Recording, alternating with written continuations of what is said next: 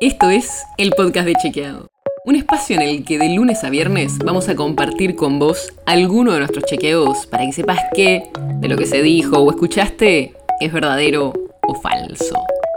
También te vamos a presentar las verificaciones que hacemos de las desinformaciones que andan circulando por ahí y vamos a traerte datos y contexto para entender mejor las noticias. Soy Olivia Sor.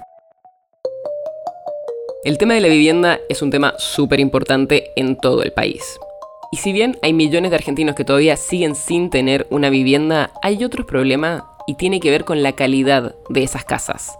Porque muchos argentinos siguen viviendo en barrios sin servicios básicos. ¿Te acordás del impuesto a las grandes fortunas que se cobró el año pasado? Bueno, una parte de lo que se iba a recaudar por ese impuesto estaba destinado a la urbanización de barrios populares. Y lo mismo pasa con otro impuesto con mucha prensa que se llama país, el 30% que se cobra a las personas que compran dólares oficiales. Pero todavía queda muchísimo por hacer. El presidente Alberto Fernández prometió el año pasado en su discurso de apertura de sesiones del Congreso que este iba a ser un tema clave y que iba a urbanizar 400 barrios. Por ahora, el gobierno nacional avanzó con 389 intervenciones en barrios vulnerables. Pero de ese total, a pesar de que la mayoría son obras de infraestructura básica, solo se terminó el 7% y casi en el 40% de los casos todavía no empezaron las obras.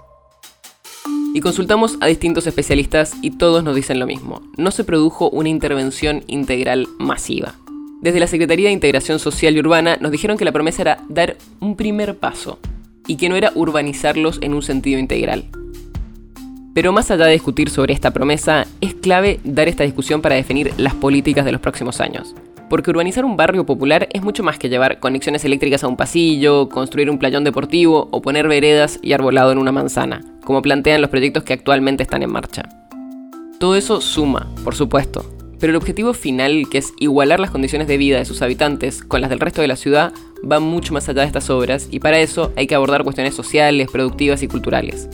Porque aparte, al no avanzar en una urbanización integral, se corre el riesgo de que los asentamientos precarios y las villas sigan en aumento, algo que ya vino pasando en las últimas décadas. El podcast de Chequeado es un podcast original de Chequeado, producido en colaboración con Posta. Si tienes una idea, algún tema del que te gustaría que hablemos en un próximo episodio, escríbenos a podcast.chequeado.com. Y si te gustó este episodio, seguinos en Spotify o en tu app de podcast favorita y recomendanos a tus amigos.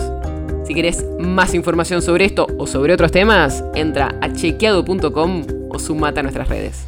Soy Olivia Sor.